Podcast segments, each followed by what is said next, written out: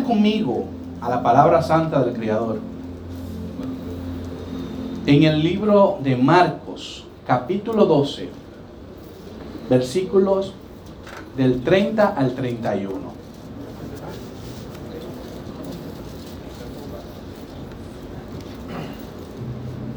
Aleluya.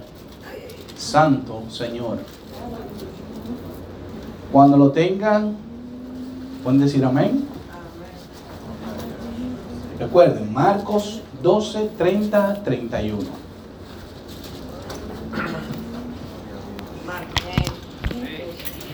Amén.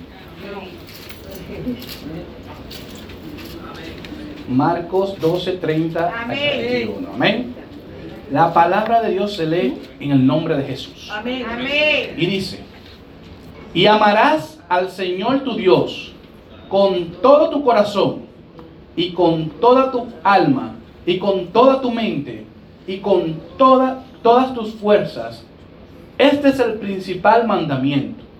Y el segundo es semejante. Amarás a tu prójimo como a ti mismo.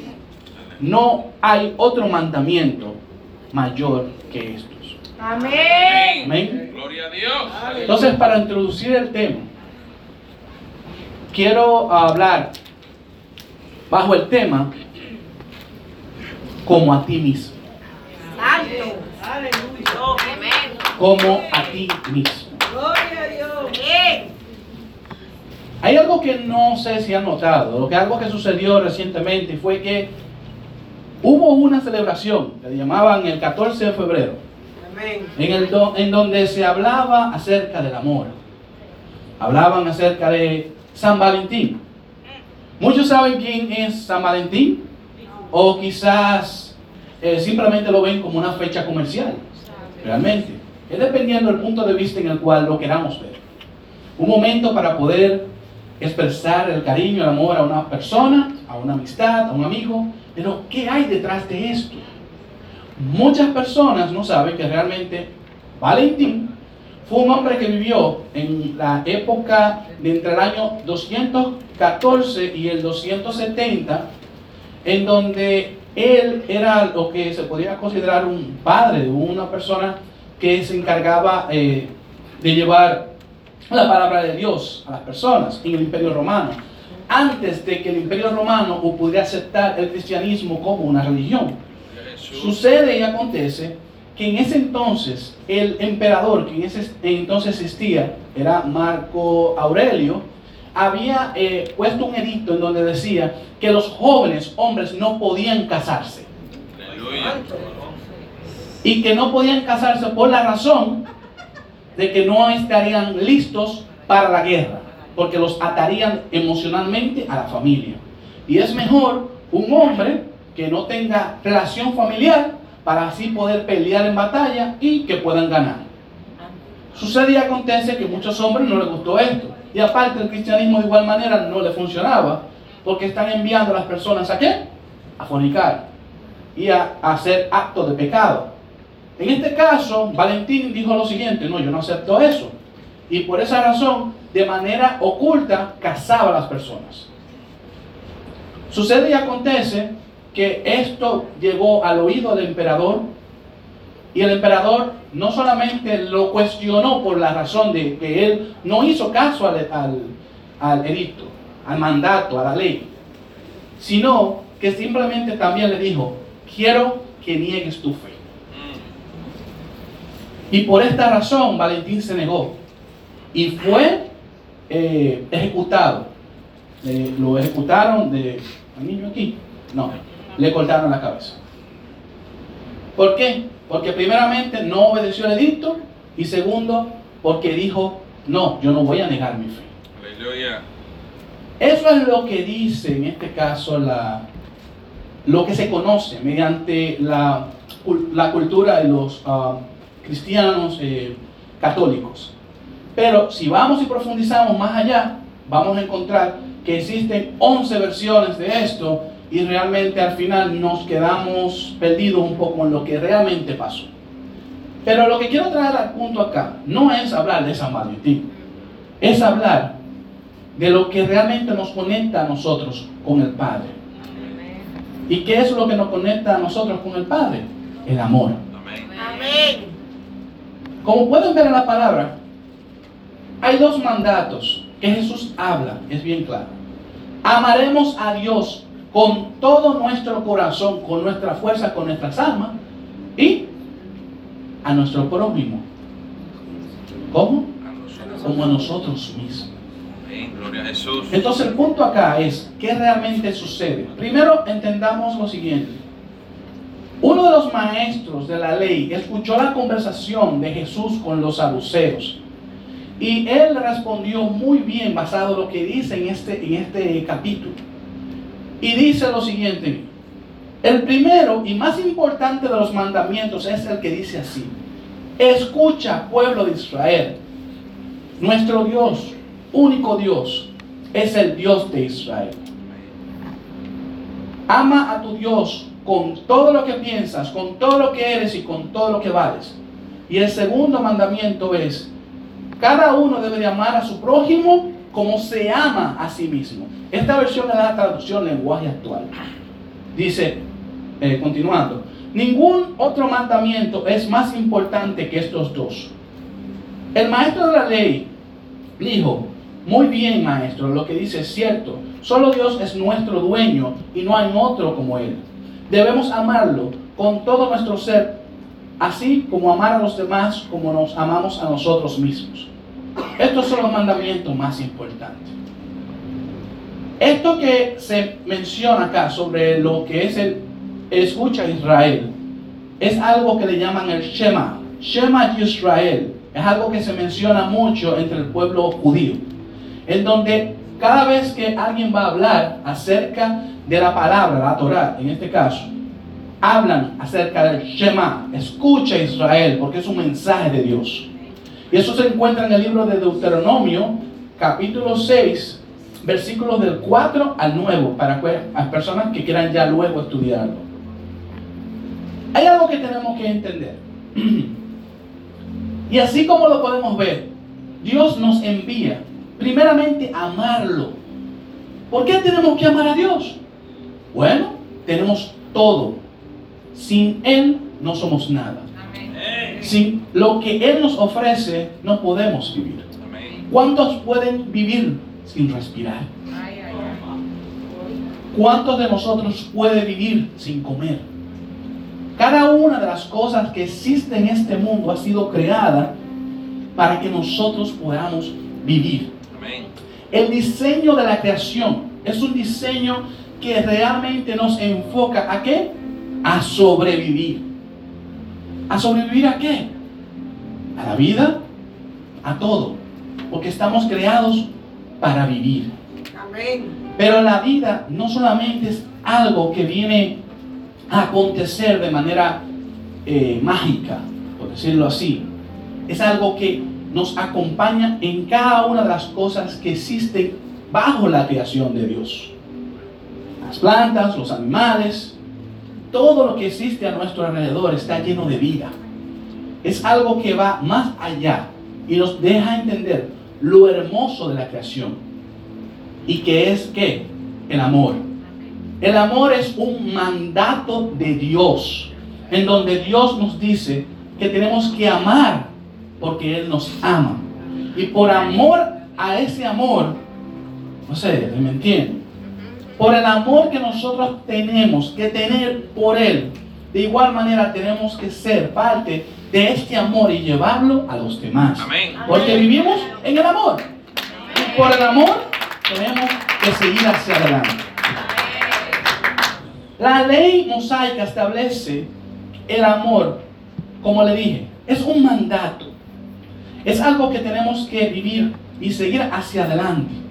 El problema acá es que podemos ver a través de la historia y de la Torá y de todo lo que encontramos en el Antiguo Testamento cuán perdido estaba el pueblo en sentido amarlo. Porque el pueblo tenía un problema.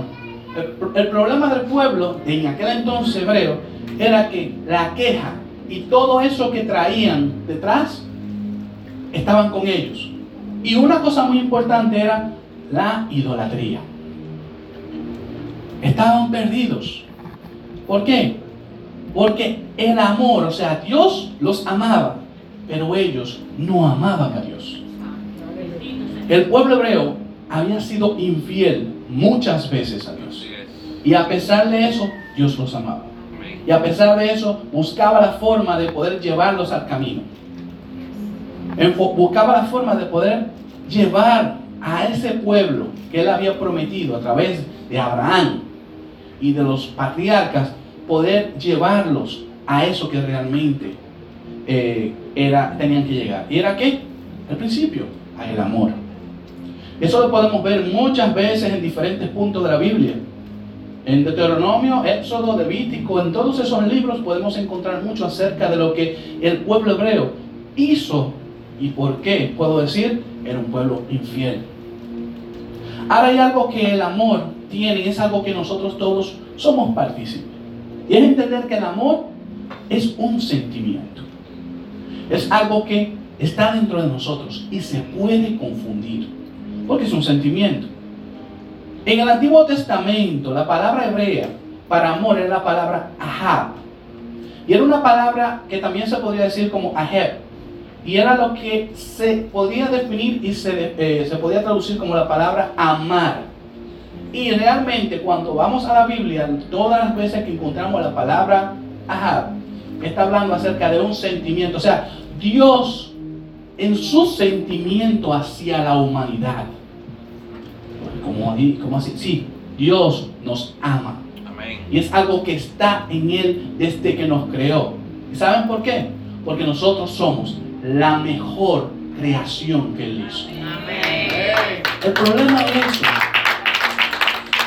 nosotros no lo reconocemos. No reconocemos cuán valiosos somos. Y eso es algo que vamos a encontrar en el camino. Si seguimos en el camino. Es algo que podemos ver en donde en la historia, en nuestra vida cotidiana, en cada una de las cosas que podemos palpar y ver, sentir. El amor es algo que está en cada uno de los lugares y rincones que podemos, del mundo que podemos entender. El problema es cómo lo vemos. ¿A través de qué? Lo podemos ver a través de nuestros hijos, a través de nuestros familiares, a través de nuestros amigos, a través de la creación. Vuelvo repito, todo. La Biblia está llena de versículos que expresan amor incondicional y eterno.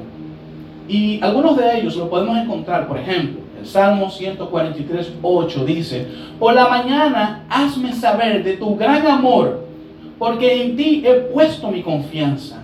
Señálame el camino que puedo seguir, porque en ti elevo mi alma. El Proverbios 3.3 dice lo siguiente, que nunca te abandone el amor y la verdad.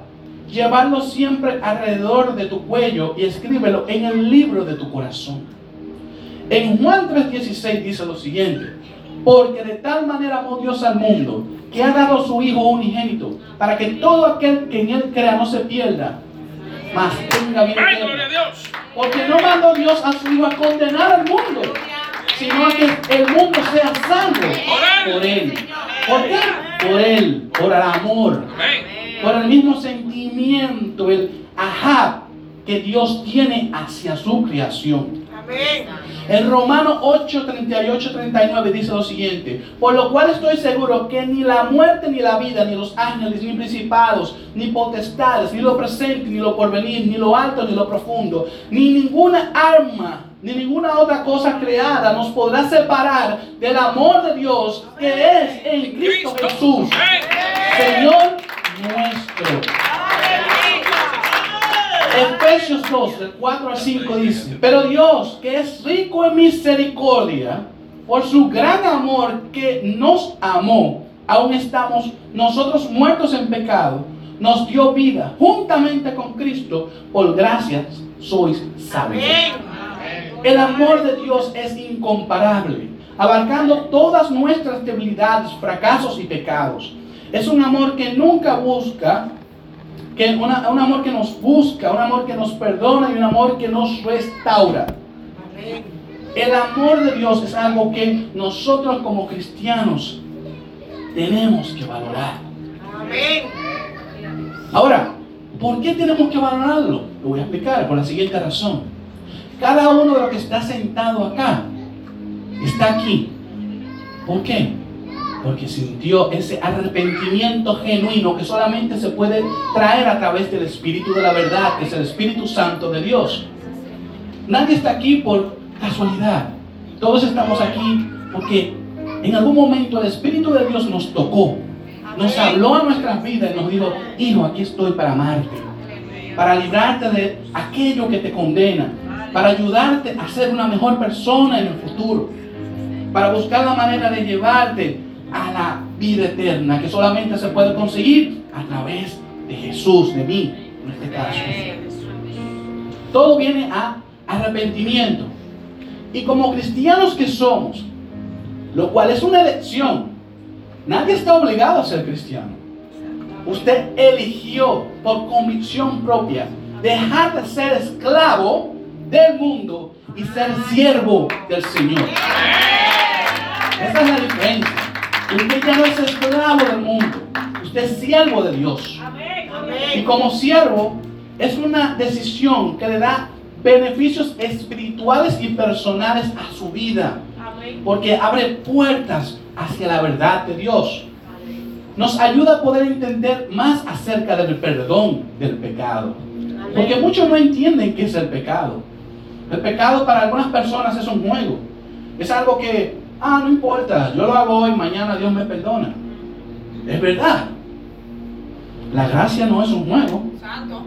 La gracia es algo que nos dio Dios como un regalo. Pero imagínense en ese regalo, ponerlo en un lugar y echarle tierra.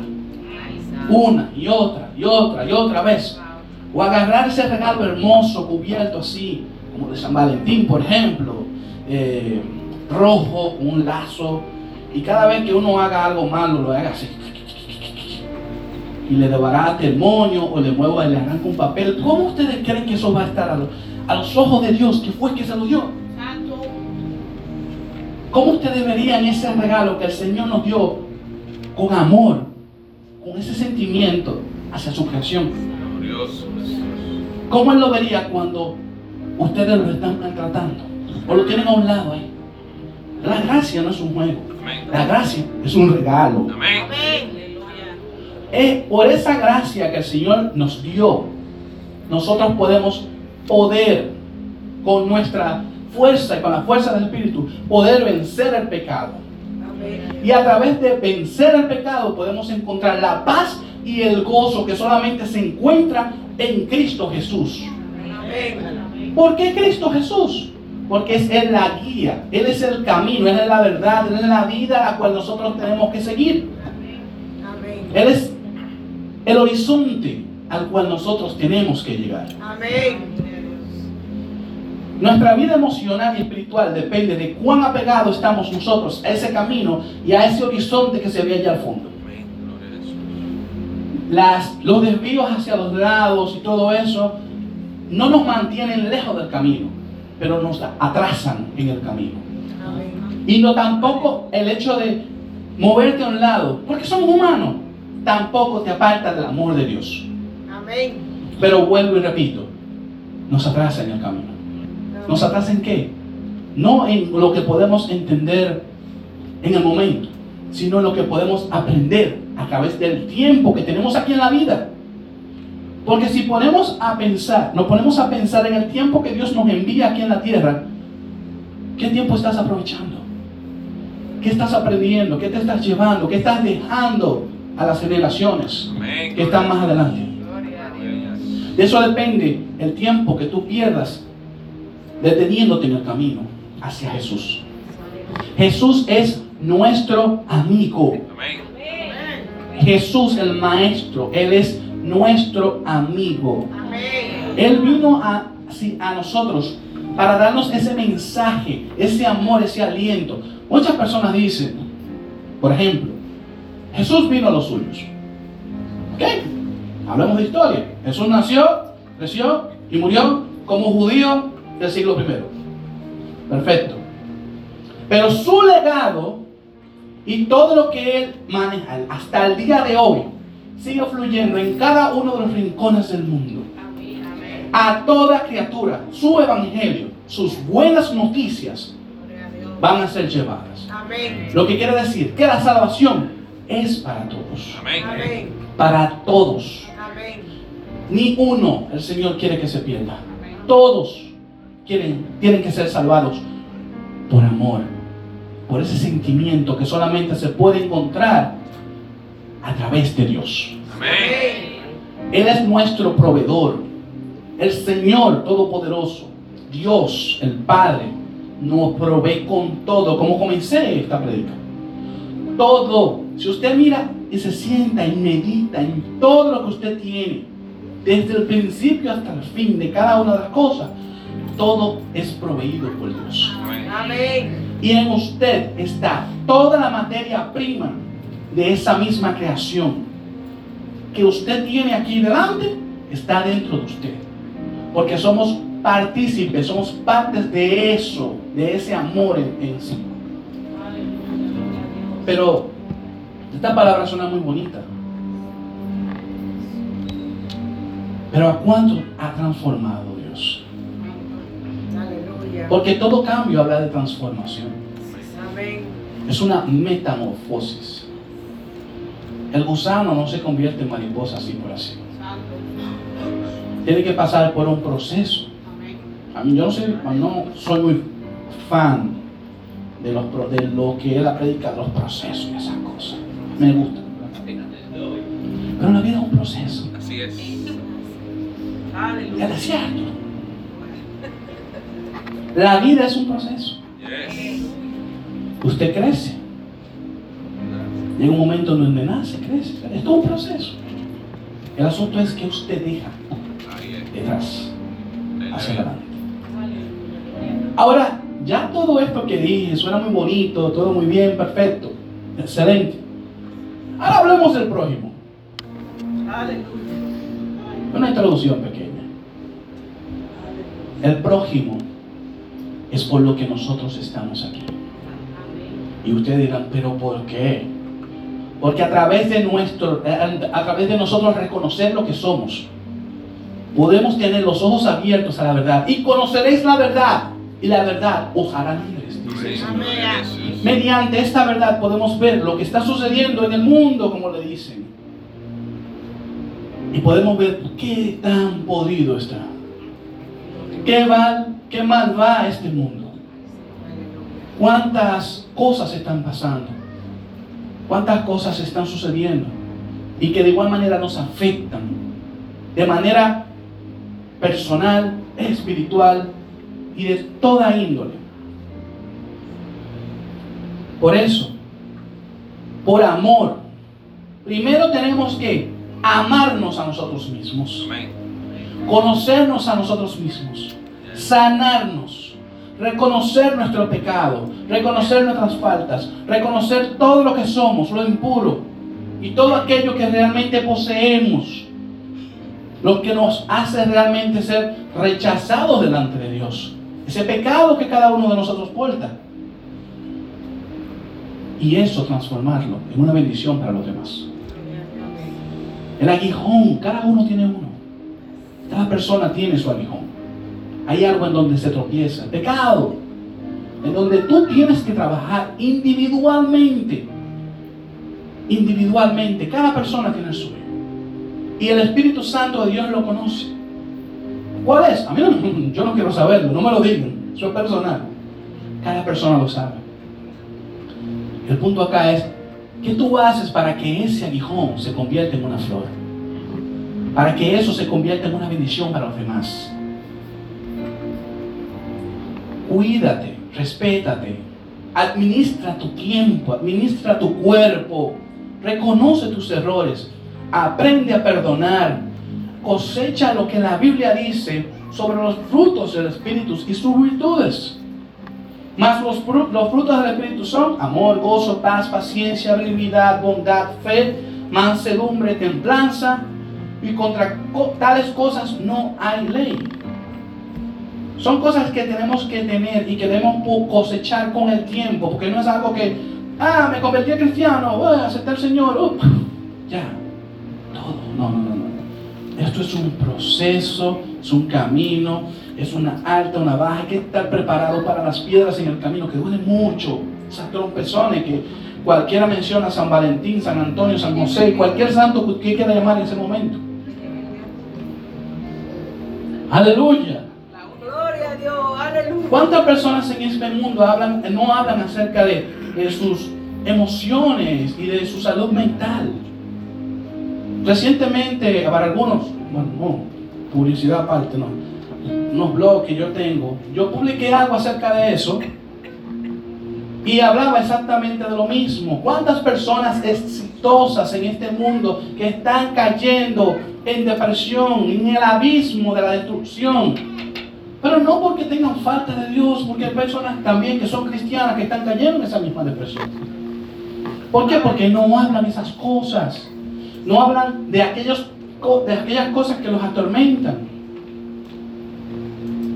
Buscamos vivir en un mundo de mentiras, ocultando nuestro rostro ante la felicidad ficticia de los demás. ¿Por qué queremos estar bien con los demás? Pero no terminamos de arreglarnos a nosotros mismos. Muchas veces nosotros tenemos esas grandes batallas que se libran en nuestra mente. Y cada persona es un campo abierto a esos pensamientos. El problema está en que basado a la palabra de Dios, usted puede convertir un mu- mundo de tinieblas en un mundo de luz. Todo está en usted. Amén. ¿Por qué? Porque la yo no quiero abarcar todas las promesas que existen en la, en la Biblia, todas las cosas que Dios nos, nos promete y nos provee para que nosotros podamos estar bien. Porque el punto acá no es yo estar aquí, por ejemplo, pararme aquí y querer tocar sus emociones. Eso no me corresponde a mí, eso les corresponde al Espíritu de la verdad. Amén. El Espíritu de la verdad es el que se encarga de hablarle a cada uno de ustedes en intimidad. Dios está ahí. Usted desea convertir su mundo en oscuridad. Es usted, su deseo. Mas nosotros buscamos la luz Amén. y tenemos que seguir la luz. Amén. Es una decisión el amar a Dios. Amén. Hay algo que dice la Biblia y dice lo siguiente. Hay caminos que al hombre le parecen derechos, pero su fin es camino de muerte. Ahora bien, yo voy a refrasear eso. Lo voy a decir de una manera más moderna. No me crucifiquen. Dice, hay cristianos que creen que van por buen camino, pero su camino no puede llevar a su fin. Eso lo abarca a todos nosotros. Eso no solamente abarca a las personas que están en el mundo. Nos abarca a nosotros también. La palabra cristiano significa imitador de Cristo. Es una persona que imita a Jesús. Y como imitadores de Cristo que somos, tenemos que seguir sus enseñanzas y su camino. Y lo que más Jesús nos enseñó y nos trajo fue el amar a los demás. En Efesios 5, del 1 al 2, dice, Sed pues imitadores de Dios como hijos amados, y andad en el amor como también Cristo nos amó, y enseñó a sí mismo por nosotros, ofrenda y sacrificio a Dios en olor fragante. Imitadores de Dios, imitadores de Dios como hijos amados. Dice la palabra, eso es Efesios capítulo 5, versículos del 1 al 2. Va, ver- versión Reina Valera 1960. El perdón es una acción de liberación. Pero cuando se habla del prójimo como a ti mismo, muchos no terminan de amar a aquella persona que les traicionó. Aquella persona que le faltó. Yo amo al hermano, pero no le he perdonado. Es fuerte eso. Ahora yo vengo a decir lo siguiente. El perdón, lo cual nos libera, es una acción emocional que implica dejar ir todo aquel sentimiento negativo que en algún momento sucedió. Es algo que realmente nos acerca más al Creador. ¿Por qué razón? Porque cuando usted estaba en intimidad y en son de arrepentimiento, el Señor lo perdonó. El Señor nos perdonó a cada uno de nosotros. Y bajo su gracia y su perdón nosotros somos salvos. Ahora hay que nosotros seguir en el camino. La palabra perdón proviene del latín tardío. Nosotros sabemos que nuestro idioma español es, es el idioma más lleno, es el, más completo de todos los idiomas. Por eso tenemos de todo en. Por eso es para otros idiomas difícil hablar español. Porque tenemos de todo en nuestro idioma. Y en el latín tardío viene de la palabra perdonare, que es una combinación de los términos per y donare. La palabra per es un prefijo que indica una acción, un momento, un algo que, que es una acción de movimiento, algo que se mueve. Y habla de totalidad. Y donare. ¿A qué suena esa palabra? Donare. Donare, donar, dar, regalar. Entonces, en esta palabra, en el sentido de su, de su definición, significa que nosotros tenemos que perdonar. O sea, dar totalmente, lo que es dar totalmente el perdón. Dar totalmente lo que es la acción en totalidad. O sea que cuando usted perdona, tiene que perdonar. Amén. Regalar eso que usted está dando. ¿Para qué? Para ser liberado a través del perdón. ¿Y por qué el perdón es tan importante? Porque Dios nos perdonó a cada uno de nosotros. Y a través de ese perdón, nosotros podemos encontrar la paz. Esa misma paz que en algún momento recibimos al momento de recibir a Cristo. Es muy importante entender que el prójimo es realmente el punto de inflación en nosotros como cristianos. Porque así mismo como nosotros somos salvos, Jesucristo vino por todos nosotros para que nosotros fuéramos salvos por Él. Y así mismo a través de esa misma palabra, nosotros que somos salvos por Él, tenemos que llevar esa palabra a los demás para que los demás sean salvos por nosotros. Y así esas mismas personas sean salvos por el mismo mensaje que el Señor quiere traer a cada uno de ustedes. ¿Cuál es el mensaje? Simple. El amor. Amarnos los unos a los, otros. No es difícil esto. No es imposible. Es algo que amerita tiempo, es algo que realmente nos llevará a poder entender aún más acerca del Dios al cual servimos. Nosotros todos estamos en el camino. Y mediante este camino por el cual nosotros vamos caminando, podemos encontrar dificultades, momentos, personas que realmente a veces nos... ¡Ay, santo! Aleluya, gloria a Dios. Señor lo bendiga. Pero esas personas están ahí para qué? Para hacernos crecer, para hacernos entender lo importante de qué? De esos, de ese fruto que podemos cosechar a través de Dios. El fruto del Espíritu y sus virtudes. No es algo que se consigue de la noche a la mañana, de la mañana. Es algo que se cosecha día a día. Es algo que estará ahí y que podemos aprovechar de Él si realmente ponemos atención a la voz de Dios. ¿Para cuál es la voz de Dios? La voz de Dios se encuentra en todos lados. En el viento, en una, persona con una palabra. Eh, hay que tener cuidado con eso. Discernimiento de espíritu. Aleluya, gloria a Dios. Tenemos que saber exactamente cómo escuchamos la voz de Dios y saber si realmente es la voz de Dios. Pero se escucha. Solamente tenemos que poner atención a las cosas. Tenemos que poner atención a los detalles. Porque así mismo como, imagínense a un pintor con, una, con un lienzo Ustedes hablan con el Señor, Señor, yo necesito, ayúdame con esto. Imagínense pintor, cada vez que tú hablas, es como básicamente tirando una línea de colores a la palabra que tú dices y creando ese mundo perfecto para, para ti. Asimismo, cuando algunos que han tenido la oportunidad de ver algún amanecer o un atardecer, contemplar esos colores, usted sabía que ese momento, ese instante en donde usted está contemplando eso, fue una creación para usted. ¿Por qué razón? Porque usted está contemplando lo que Dios hizo. Y nadie lo va a averiguar que usted. Es un regalo. Es algo que se da a través del mismo amor que Dios tiene por todos nosotros.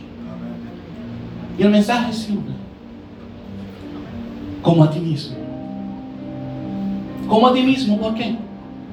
Porque tienes que trabajar en ti. Tienes que pensar en ti verte tú a través de ese espejo, contemplar todo aquello que no te hace llegar hacia la luz de Dios, analizarlo, poner lo bueno, poner lo bueno, lo malo, y comenzar a trabajar en todo aquello que realmente sabes que tienes que trabajar. Todo depende de ti. El punto acá es, que cómo tú quieres ser un buen administrador del reino cuando tú no puedes administrarte a ti mismo. ¿Cómo tú presumes salvar almas si no sabes cómo cuidarlas? Porque no sabes administrarlas. ¿Cómo tú vas a llevar un mensaje de salvación a los demás si no dejas que la voz de Dios te salve a ti? Todo va, todo comienza contigo.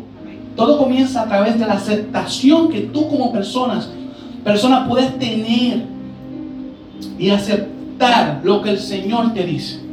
¿A través de qué? De su palabra, de su mensaje.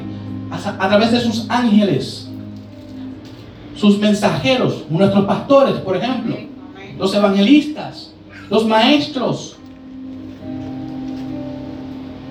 a través de cada uno de aquellos que están encargados a qué? A guiarnos por el camino del bien y la verdad, ese camino que estableció Jesús para llegar hacia Él. Ese camino que solamente se puede encontrar a través de la voz de Dios. Amén. Es para mí un privilegio, es un honor poder haber traído este mensaje a todos ustedes. Amén. Realmente es un compromiso. Es algo muy importante para mí el poder llevar una palabra que sea de aliento a su vida. Porque realmente es muy importante que su alma sea nutrida por ella. Es muy importante de que la palabra que acabo de mencionar sea importante. ¿Por qué razón? Porque es una palabra que viene de parte de Dios con el amor de Dios y con la misericordia de Dios. El Señor los bendiga a todos.